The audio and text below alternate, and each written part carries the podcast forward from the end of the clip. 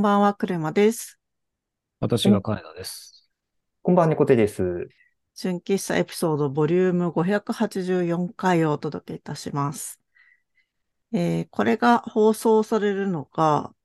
4月の16日の予定かなと思います。で、収録してるのが1週間前の4月9日です。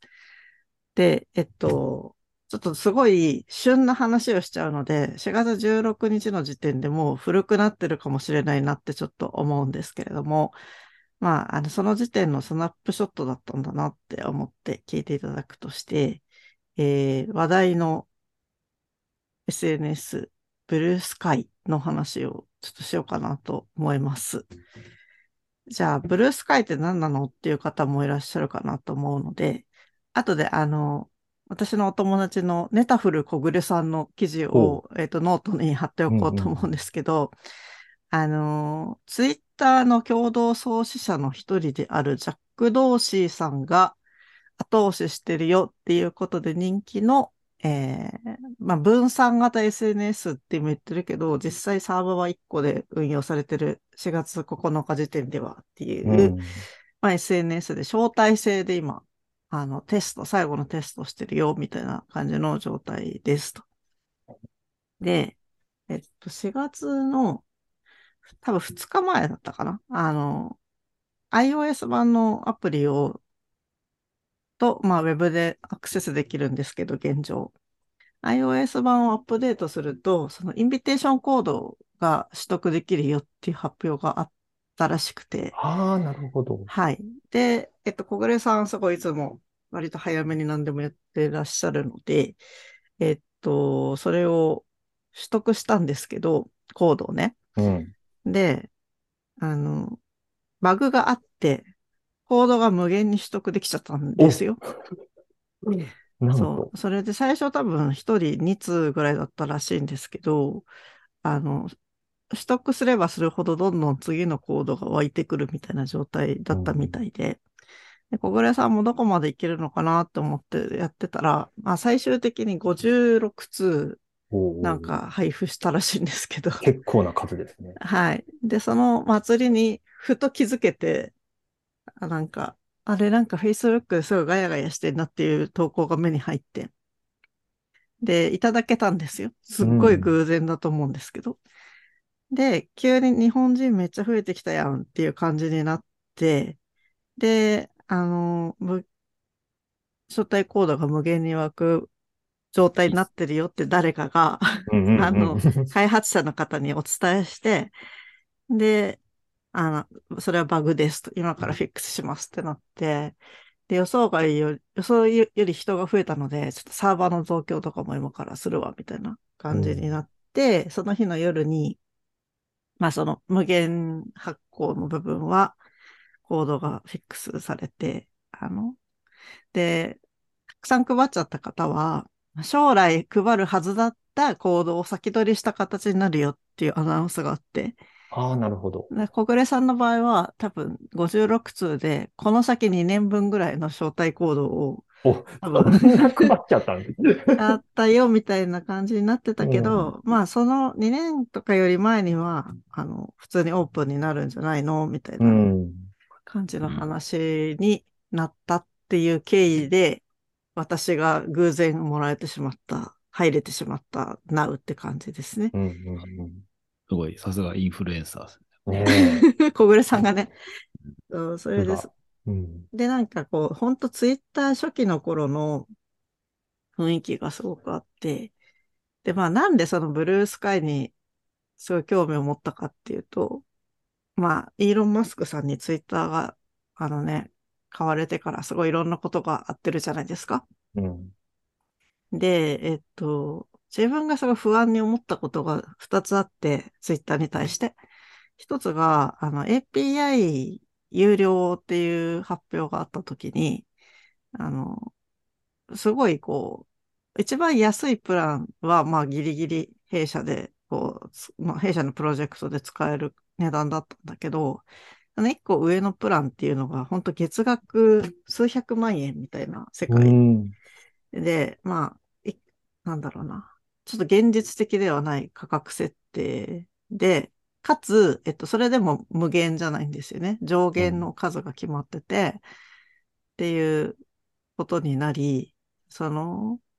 弊社のプロジェクトで言っても、ツイッターを使う部分がいろいろ数が足りなくてどうやって工夫していこっかみたいなことが発生するし、あの、いろんな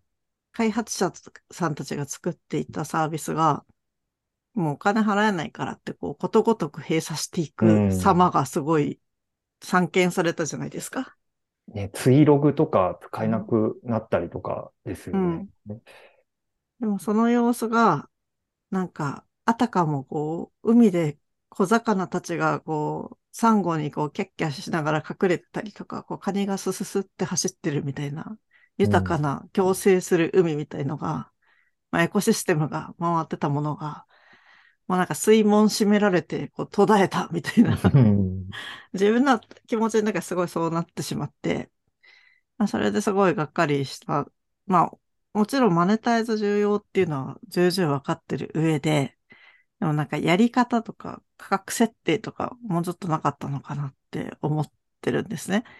でもそれですごい不安を覚えてたところに、もう最大のショックは、あの、お二人も見たかと思うんですけど、こうツイッターのロゴマークのアイコンが犬に変わったっていうのがあって。はい。あのノリがよくわかんなかったですよね。うん。で、いや、わかるんですよね。わかかるっていうか、理由は書いうん、書いてあったから、うんうん、理解はできたんですけど、その、イーロン・マスクさんが大事にしてるというか、所有している、えっ、ー、と、ビットコインの、なんだろうな、アイコンというか、シンボルマークとして、えっと、ネットミームから取られている、なんか日本人のすごいこう、犬の保護活動を熱心にしておられる方の飼ってるカボスちゃんっていう柴犬がいて、カボスちゃんの写真が、その、飼い主さんの了承も多分ないままにネットミーム化していったものが、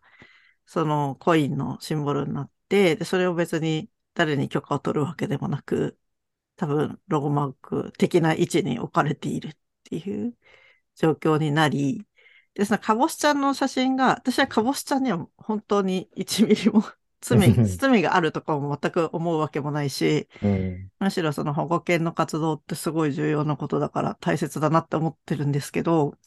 たまたまその写真が人気出たのって、ちょっと白目向いてる写真なんですよね。うん、で、犬が白目向くのってすごいあんまりないっていうか、なんか面白い顔になってるんですよね。ちょっと人っぽい感じに。で、その写真が、こう、また本人のその育ててる方にも許可を取ってないまま、うん、なんかローディング中とかにもずっと出てくるんですよ。えー、ツイッターを触ってるとずっと目に入るんですよ。私あの、ウェブの、まあ、あの、公式のウェブサイトと公式の、あの、iOS のアプリをずっと使っていて、まあ、なんか操作するたびにいちいちかぼちゃんの顔が出てくるのが、もうすんごいストレスになってうん。で、なんかそのストレスの原因っていうのが、その、なんだろう、肖像権、犬だから肖像権ないかもしれないけど、でも、飼ってる人から見たら勝手に使われてっていう、そのイラッと感みたいなこととか、うん、あと、その、逆に考えてツイッターのブランディングを今まで担ってきた、こう、デザイナーたちがすごいいるわけじゃないですか。うん、であの鳥のマークってすごい、この、なんだろうな、深淵を何個か組み合わせて、あの、重ねて、あの形を作った、こう、なんていうの、分解された図みたいのも公開されてたと思うんですけど、まあ、それだけじゃなくて、カラーリングとかタイポグラフィーとか、まあ、デザインシステムみたいなものをすごく考えてそれもこうユーザーが使いやすいように、いい体験ができるようにっていう統一されたものを考えてたところに、なんかその、自らのフォロワーとの冗談的な約束を守るっていう理由で、うん、なんかギリギリエイプリルフールにやるんだったらまだちょっとなんか許せたんですけど、短時間で終わらせるなら。なんか、この4月4日ぐらいとかずれた日程でやってんじゃねえよみたいな気持ちになっちゃって、イラッと感がすごかったんですよ。で、なんか、もうツイッターマジでダメかもなって思って、すごい、もう暗い気持ちになってたところに、急に招待コードもらえるってなって、なんか、もうこれは移住先をを体験したいみたいな気持ちにすごいなったっていうのがあって、うんうん。で、体あコードいただいて、で、今度はここからブルースカイの話をするんですけど、なんか雰囲気は本当に初期ツイッター感があるんですが、うん。とはいえ人生2周目なので、なんか基本的な機能はもう全て整っているというか、うん。なんか UI も現代ツイッターの UI をほとんど踏襲しているし、あの、例えば RT みたいな機能だったり、あと一つ一つの投稿に対して3点リーダーから、えっと、メニュー開いて翻訳っていうのを選ぶと Google 翻訳のページが別途立ち上がって、うん。その発言が翻訳できる状態になるみたいなところまでは整備されてて、その本当の2006年、7年のツイッターよりは全然洗練されてる状態。うん。だけど、いる人がすごく少ない上に、その、まあ、IT 業界の人が、うんあの、しかまだあんまりいない状態で、私が入った日に多分6000人ぐらいだったんですよ、全世界で。ほうほうほで、そこからアカウントが、あ、招待コードがバーって広がってって、昨日の夜ぐらいに多分1万人超えたわ、みたいなう。投稿してる人がいて、で、そのなんか面白いのが、今6000人とか今8000人とか投稿してる人が、さも中の人風に振る舞ってるんですけど、中の人じゃないらしいっていううん。話がええ出てるのが、なんか、こうなんだろう。私なんとかの妻ですってツイッター上で言ってるけど、全然妻じゃなくてミザリーみたいな人だったみたいな。うんうん なんかそういう状態がもうすでに中で起きてるらしくて、うんうん。面白いなって思いながら見てて、あの人一体何者なのみたいな話とかが投稿されてたりとか、っていうのが面白いですね。あ、それでじゃあ中で起きたことで、私が初期ツイッターと違って面白いなって思ってること、あ、まず違ってじゃなくて、同じで面白いなって思ってることは、えーっと、2007年のツイッターを始めた界隈の人たち、なんかその、小暮さんとか徳力さんとか石谷さんみたいな、あの、うんブロガー界隈の人がちゃんと初期からシュンっている感じがあって、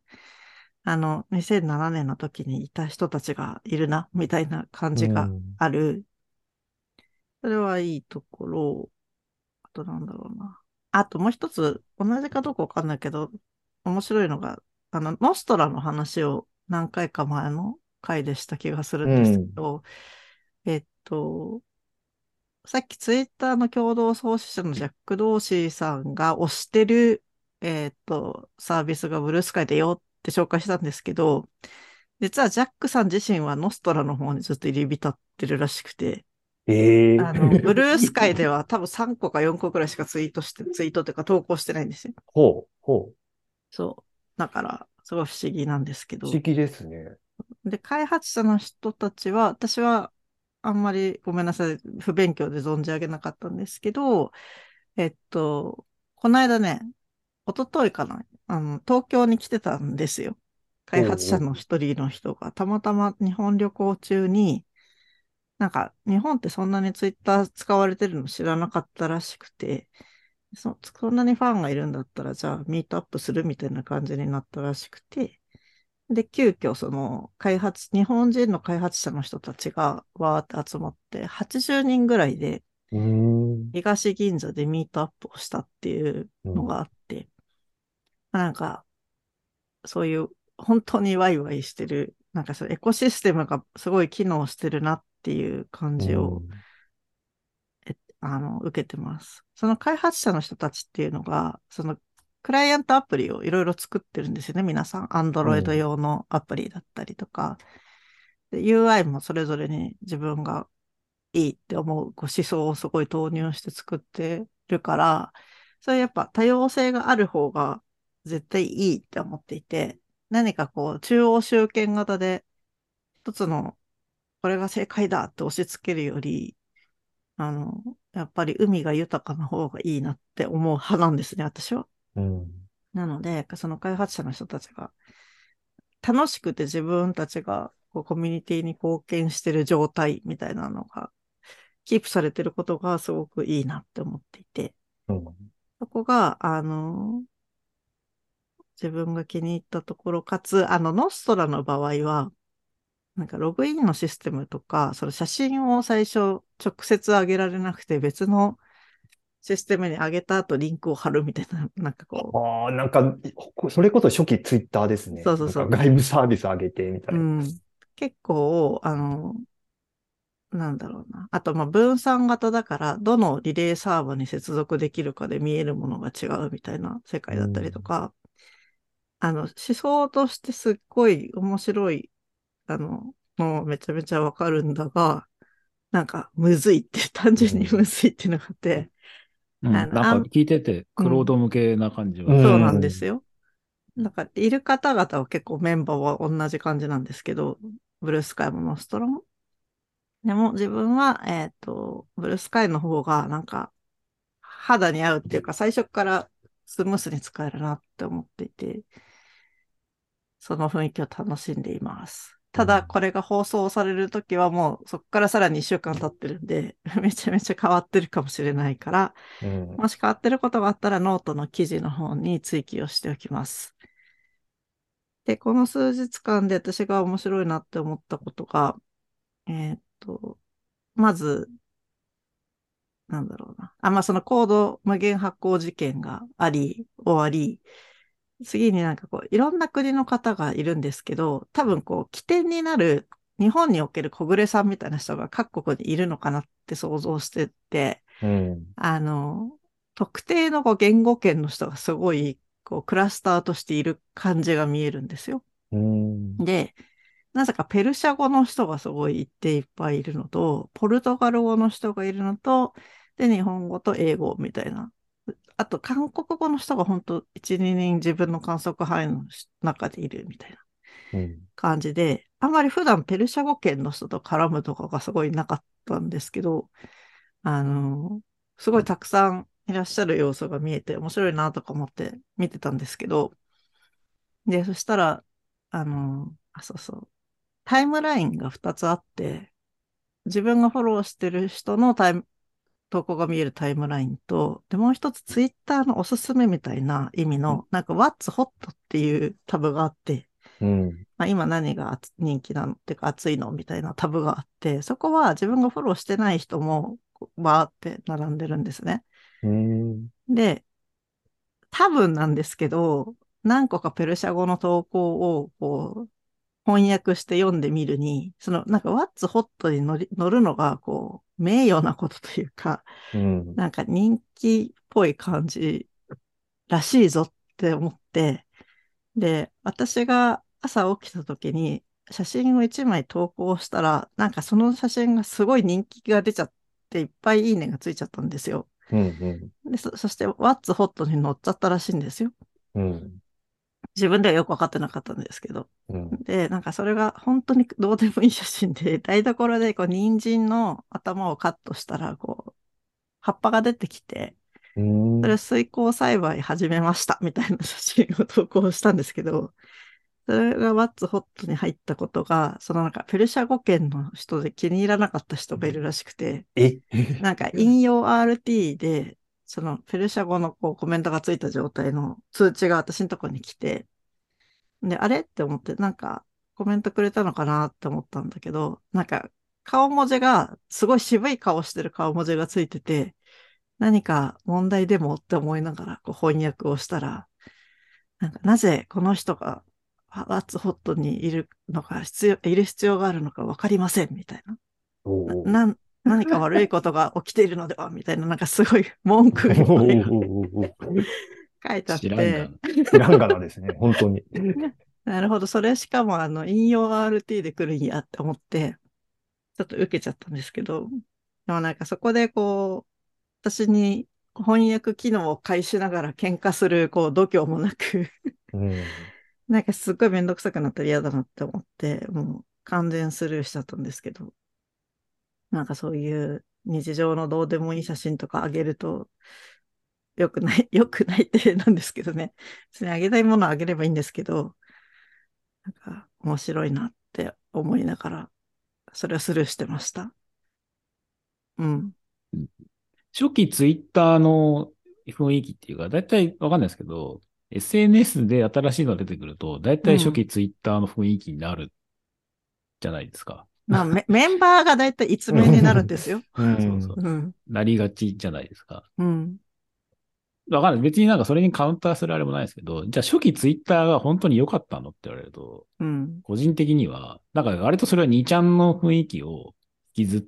てたなっていう今思い返すとね。うん。その IT 系、ウェブ系のなんかその内輪のノリみたいなものうん。があって、で、そこでこうコミュニティ形成され、で、他から違うそのジャンルの人たちがいろいろ入ってきて、うん。で、フォロワー数の多い、少ないでマウント取り合って、で、承認欲求へとだんだん流れていくみたいな。で、そこから広告的価値が生まれて、で、最終的にはどっかの、えっ、と、お金持ちが買収するっていう。なんかそう、それが SNS のなんなんでしょうね、栄枯盛衰なのかなっていう気がうん。するんですよ。まあ、マストトンとかね、まあ、そういういろいろまた別軸のものがあったりうん。すると思うんですけど、そのブルースカイに関しては、まだ僕触ってないんでなんともなんですけど、だから聞いてて、なんかマストドンっぽい雰囲気もいいところは取りつつ、うん。で、えー、まあ、まだ全然クローズドっていうところで、まあ、内輪でやってるっていう感じにとどまるうんん。ですかね。で、そこにまあ、各国いろいろあるから、その割とこう、なんだ、オルタナティブっていうか、そのインターナショナルな感じで、いまあ、交流がある時もあればあるし、まあ、内輪は内輪で楽しめるし、みたいな、うんそういう、ある程度、なんでしょう、切り分けができる人にとっては、やりやすい、うん。あの、SNS なのかなって聞いてて、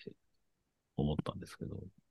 そうですね。今のところ、なんか何かの話題に特化してる感じはなくて、うんあの、SNS のそのものについて話し合ったりしてる人が多いなって思って、はいはい。ノストラの方がそれがすごい顕著で、そのプロトコルとか、うん。あの、開発者の人がすごい開発について話してる様子がすごい多かったから、自分ちょっと居場所ないなって思ってあんまり開かなくなっちゃった時期もあったなって思って、それよりは、うん。なんだろう、すごい、この言い方が正しいかもすごいわかんないんですけど、文化系の人がいるからうん。落ち着くみたいなのがあって、うんあ、のー写真を上げてる人も結構いるし、あの、プロファイル見るとすごい、なんかミュージシャンの人とかも結構いる。日本人もなんか DJ やってる人とか、うん。なんか音楽系の人が多いように見受けられて、自分は今肌が合うけど、なんか、とはいえこううん。ツイッターのコミュニティみたいに一つのテーマについてバーって話す人がいるわけでもないっていう、このなんか冷めた温度感が自分はすごく好きなんだなっていうことに改めて気づきました。うんで、大体こういう新しいの出ると一通り触るから、例えばボンディとかも触るんですけど、なんか結局その Z 世代向けに作られたものをアラフィフが喜んで使うのかどうかっていうのがあはって、い。なんか前もそういうね、話ありましたよね。そう。うんなんか私ね、四六時中つながってるのすごい苦手なんですよ。うんどんなに好きな人でも、例えばうちの旦那とすら、もう、うちって一週間おきに同居して一週間おきに別居してるんですけど、うんそれぐらいの温度感じゃないと嫌で、あの、ずーっとずーっと繋がってなんか言い合うのとかすごいストレスなんですよね。うんなんかどんなにおしゃれな UI であっても、今までやったことがない体験であっても、なんかずっと一緒っていうのがもう苦しくてダメで、で、私はボンディも向いてないなって思って今使ってなくて、で、こうツイッターとかもずーっと一緒の人たちっているなって思うんですよね、見てて。うんでも、そこに別に入らなくてもやっていけるから、ツイッターはまあずっと使い続けてる。で、Facebook 僕は、もうちょっとビジネスで繋がってる人が多くて、まあなんか、世の中ではこう、なんだろうな、シルバー世代がもう使っ、しか使ってねえよみたいなのとか、こうなんかキラキラした投稿ばっかしやがって、なんかみんながいいですねとか言ってるディストピアみたいな感じで言われてるんですけど、あんま自分はそう受け止めてなくて、なんかたまに近況報告見れるのもいいし、仕事相手とつながっていて、こう、用事あるときに何々お願いできますか？とか連絡できて便利じゃんって思ってて。うん。なんか、あー話があちこちに飛ぶけど、別になんか Z 世代に受けるサービスだけが正義なんかいってちょっと思ってるところがあって、うん。もちろんそれもすごい重要なことだって思ってるからいいんだけど、やっぱ自分が Z 世代ではないので、自分が居心地がいい SNS にプライベートではいてもいいでしょって思ってて、それが自分にとっては適度に距離感がある SNS、かつ、なんか、いろんな雑多な話題が流れてるっていう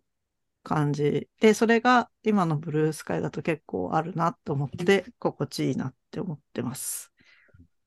うんうん。うん。で、いいですね。そういう使い分けを自分の中で、あの、できるようになってるのもある種年の功というか、うん。過去の経験からそういう切り分けがしやすくなってるっていうのはいいかもしれない。そう、うん。もうなんかとにかくクローズドな世界が大っ嫌いなんですよ、私。なん。かずーっと同じ人といるのがと、もうダメだから、うん。違う人と会いたいっていうのがあって、でも、とはいえじゃあ出会い系みたいなので、いワンオンワンで誰か知らない人と会うのは怖かったりするじゃないですか。うん。って考えると、なんかよくわかんない知らない人と、まあ知ってる人が5対5ぐらいでざわざわしてる状態みたいのがいいなって思って、あ、それで面白かったのがなんか、英語圏の人でなんか、ちょっとこう、何かを、えっと、直輸隠輸で言い表して面白いことをいつも言ってる感じの人がいて、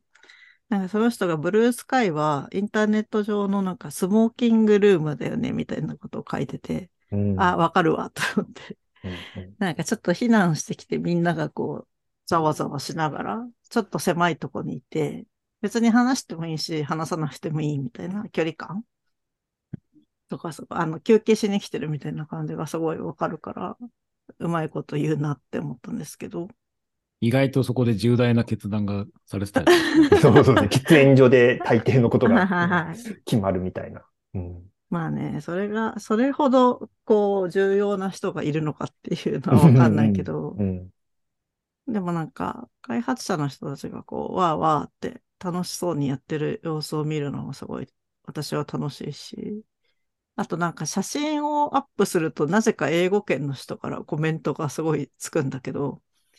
なんか私の英語が下手だから、つくコメントがさらに、もうなんか子供に言い聞かせてるみたいな、うんすごいこうなんか優しいコメントがつくのが、なんかちょっと面白くて、なんかあの、サルさんのイベントで海外行った時とか、あの、アドビマックスでこう、ロサンゼルスとかサンノゼとか行って、なんか英語下手なのに一生懸命こう喋りかけてくれる優しい人がいっぱいいるみたいな 状況うん。と似てるなって思いながらすごい楽しくやってます。うんガチ、ガチ初期のインスタとかは、割と、うん。その海外圏の人と写真を通してうん。コミュニケーション取るみたいなのは楽しかったイメージはありますけど、確かに。あれ、あれとちょっと似てるかもしれない。でもなんか、すんごい綺麗な写真撮んなきゃっていうわけでもないかなとは思っている。うんうんなんかインスタってこの写真インスタ載せんの、載せていいの？みたいな選抜感があるなって勝手に思ってて。うんうんツイッターだとそれは全然気にしないって思うと、なんかそこまですごいこう加工バリバリ、構図バリバリじゃなくてもいいかなっていう雰囲気がブルースカイにはある気がする。なるほど。うん。うんで、自分もなんかツイート、ツイート、ブルースカイで投稿することをツイートって言っていいのかどうか全くわからないんそう。そうですね。なんていうの？まあ投稿ポストね、ポスト。うんそのポストを英語と日本語2カ国語表記で書くようにしていて、なんかうん結構今自分はあざといなって思っているのは、オリエンタリズムをすごい打ち出しちゃってるんですよ。なぜならば、あの、いろんな国の人がいるから、そこにパーティーに着物着てった方がウケるってあるじゃないですか。うん。そんな感じで、あの、日本ならではみたいなのを投稿した方が、あの、うんいろんな国から見てる人には面白いだろうなって、もうそれは自覚的になってて。うんで、そういう投稿をしている一環が、えっと、昨日が4月8日で、あの、お釈迦様の誕生日だったんですよ。花祭りって言うんですけど、はいはい。まあ、キリスト教におけるクリスマスと同じ感じですけど、もっと世間的にはスーパー地味なんですけど、花祭りって、あの、お寺がすごい飾り付け綺麗なんですよね。うん。で、うちの近所のお寺ですごい飾り付けが毎年綺麗なお寺があるの分かってたんで、あの、椿の花を、うん、境内のあちこちにこう飾り付けるお寺があるから、うん。そこに写真撮りに行って、アップロードしたんですよ。あと、あの、釈迦釈迦が生まれ落ちた時の像があって、あの、人差し指を上に立てて、天上天下、唯我独尊って言ったっていう逸話のちっちゃい銅像があって、それにみんなで甘茶をこう、ひしゃくですくってかけるっていう儀式があるんですけど、まあそれの写真とかを撮ると、なんかすごいオリエンタリズムがものすごいんですよ。うん。それをあえてあげて、なんかうん、る、あざとい自分がいる。で、案の定いっぱいいいねがついたっていうことは告白しておきます。はい。もう戦略みたいなことですね、よね。なたまたまなんですけどね、そのたまたま花祭りだったから、あの、日本の珍しいものを投稿した方が、今いるメンバーには喜ばれそうだなって思ったっていうだけで、でしかも、それがこう、すごい、どんな人かわかんない、いろんな国の人だとまた、例えば宗教観違うから腹腹立つわとか、なんかいろいろ罵られたりとかもリスクもあるなって思うんですけど、うん。なんか今結構、本当にこう、なんていうのかな。真摯な人しかいないんですよね。うん。だから、多分そういうことは言われないだろうなって踏んだけど、一週間後はもう変わってるんじゃないかなとも思ってる感じです。うん。うん。そのうち若いレイヤーさんとか入ってきたらまた場がざわつくんじゃないですか。そうなんですか。ねえ、いろいろざわつきそうですね。今現在もレイヤーさんっぽい人と、あと、えっと、え絵師さんがやっぱいるから、うん絵師さんは絵を投稿してたりして、まあ多分今の雰囲気みたいなのはもう、あと数日間の命なんだろうなとは思ってます。うん。なんかそ、その感じもまた懐かしいですよね。なんか、あの、こ子さんの感想ですけど、うん。なんか、ツイッターにこう、広瀬香美が来たみたいな時期のこう、ざわつき感みたいなのが、こう、この後控えてんのかなみたいなのもうん。あったりして、うんまさにその手前、黎明期だからこその、こう、ちょっと混沌とした感じうん。なのかなっていう。うん。面白そなんか仕事やっ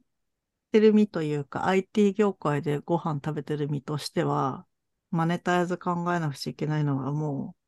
うんう、。自ヘドが。出るほど同意するし、なんか考えなくちゃいけないのはもう重々わかってるんだけど、でも一方でこうなんか、ユーザーとしての自分は、なんか今みたいなすごいなんかクリーンな状態すごい好きだなって思っちゃって、まあなんかクリーンだけでいいんだっけみたいな、それだけにいるとまた視点偏るから、例えばあの、ミスキーとか、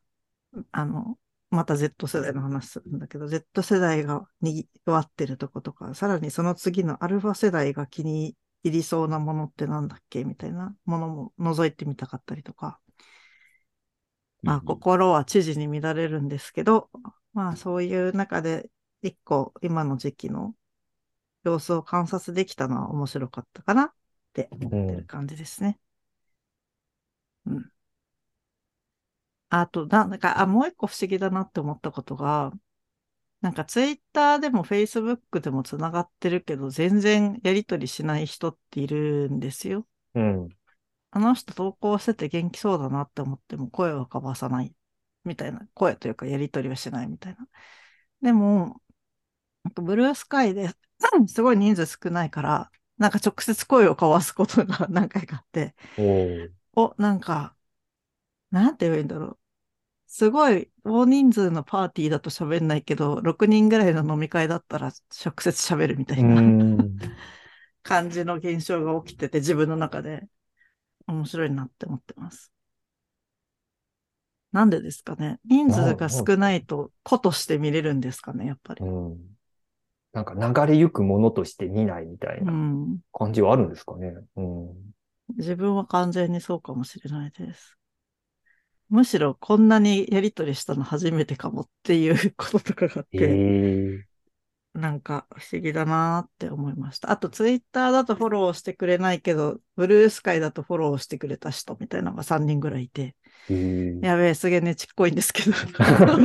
なんでなんだみたいな。それに気づくクレマさんもすごい。そう、だからそれだけウォッチしてるんですけど、なんかうん、ツイッターだと、片思いフォローだった、すごい有名人の方とかが、なぜかブルースカイだとフォローしてくださったりとかして、まあ、今後変わる可能性全然あるんですけど、うん